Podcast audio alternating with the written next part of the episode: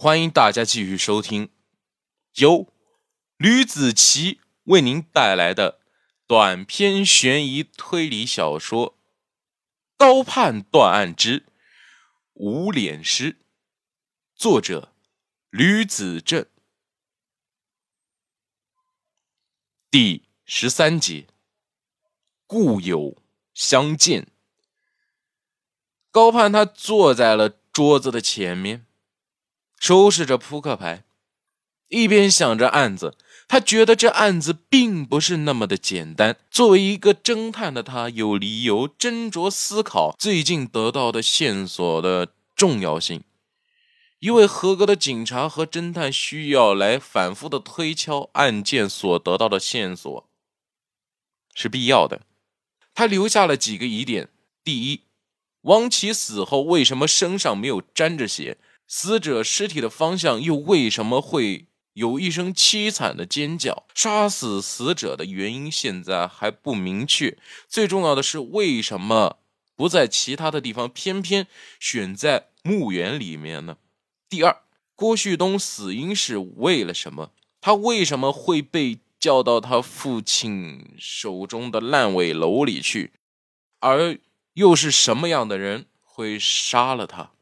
他和张强的恩怨真的就只有这些吗？恐怕不止吧。哼，看来这案子越来越有意思了，人也越来越多了。在江苏南京公安厅厅长办公室里，高猛拿出了由郭有为传真过来的案件相关资料，进行了阅读。不经意的一丝骄傲感从他的脸上划过。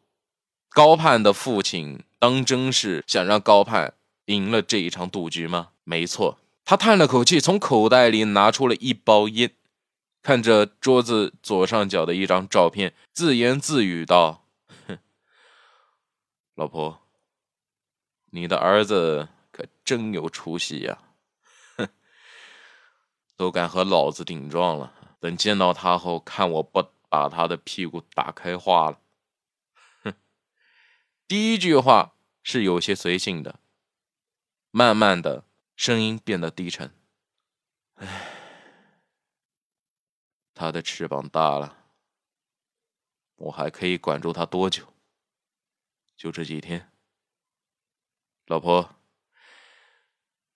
你告诉我，照片里是高盼的妈妈，她自然不会说话了。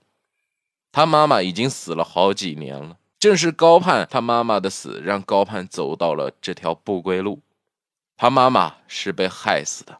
书归正传，林耀坐在了本市最大最豪华的酒店——九龙大酒店里。刚开门，就见四周的迎宾小姐十分热情地簇拥着他进了屋子里。哎呀，你们这是要干什么呀？顶楼已经被麻子包下来了。迎宾小姐带着他坐上了电梯，个个笑容满面的。渐渐的，簇拥的人数越来越少。到了楼顶，所有的迎宾小姐也都消失了。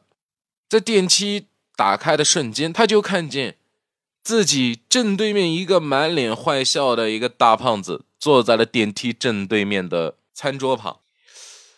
你是林耀愣住了，眼前这个人自己都快认不得了。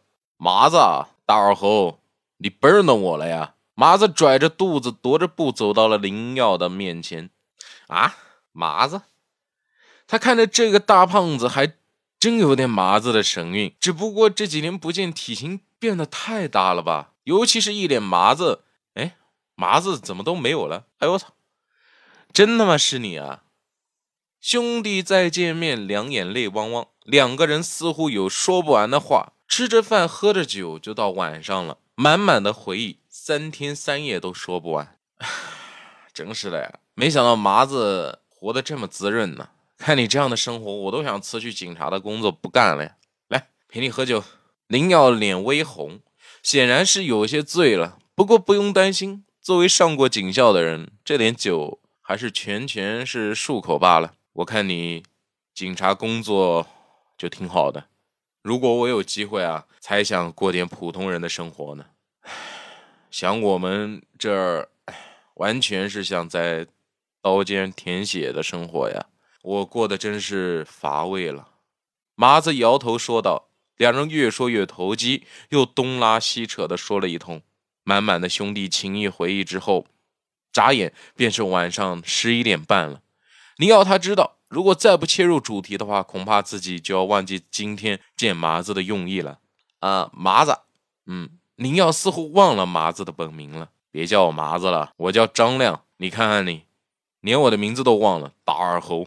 张亮一愣，其实他也把大耳猴的名字给忘了。两人相视一笑，你看看，我把你名字都忘了，这都多少年了？很多人的外号我都记得，却总是想不起来原名叫什么。哼，林耀，他说到这里，脸色一变。其实吧，我今天来找你啊，还是为了一些事情，要不然我还不会来找你了。我知道，我那些警校的朋友来找我，都是为了一些事情。谁没事会过来见我呢？你说，什么事情能帮到的，一定会相助的。咱们谁是谁呀？对吧？都是同床的，知根知底的交情。张亮是个豪爽的人，你们警察公务在身，一般也不会喝酒的，会耽误事。有什么就想问吧，那我就不客气了哈。林耀把来意简单的说明了一下，张亮他愣住了，这个是。瞧他欲言又止的模样，林耀心里顿时升起了他心里一定有什么秘密的感觉。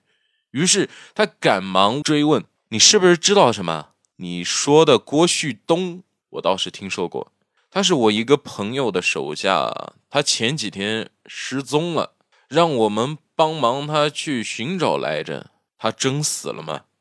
张强说：“嗯，死得很惨了。”林瑶把郭旭东的死因说了一遍。大概就是这么个情况。郭旭东为人怎么样？张亮想了一下，其实吧，我和他接触的次数并不多。不过看见他的第一面啊，我就感觉这个男孩胆子特别小，没有什么干劲，喜欢吃便宜。总之，气氛懦弱，嗯，不够哥们一起，倒是挺足的，哦，挺仗义的。你能带我去见一下他们老大吗？林耀说：“嗯，那我给他打个电话，看看他有没有时间。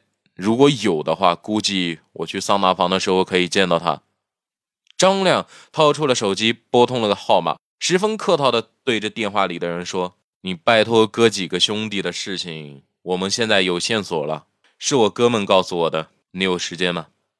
电话那头的男人正坐在一张水床上。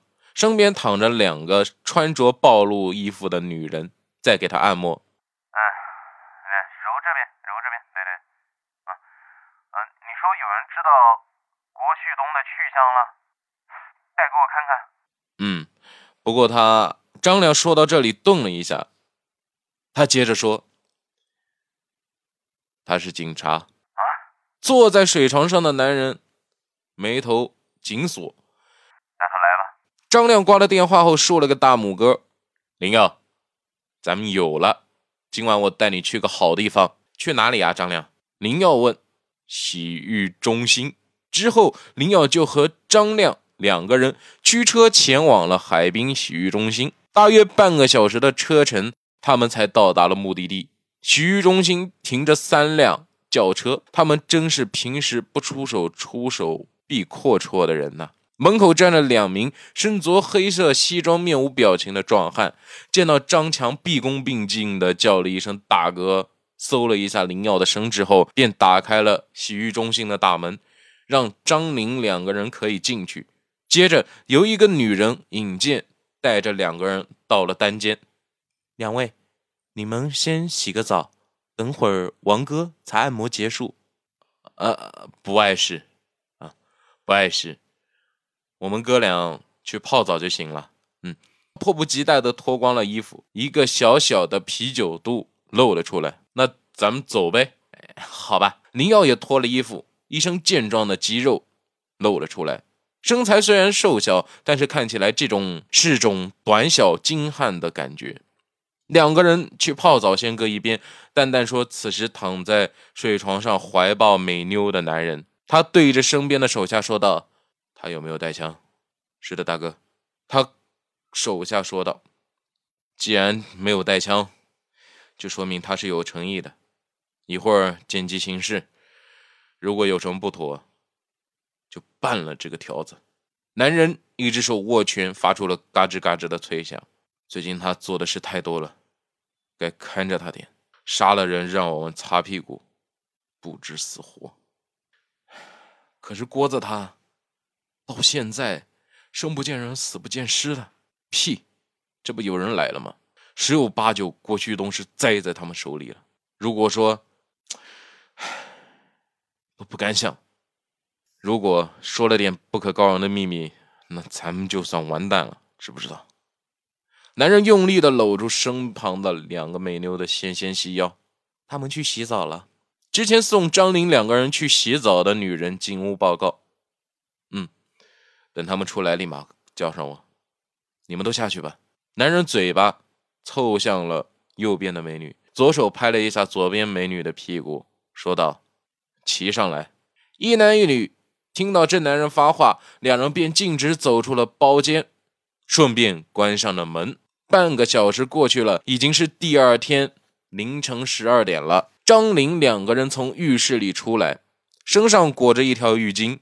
打浴室拐弯口处，一个身着睡衣健壮的男人走了出来，他就是躺在水床上的那个人。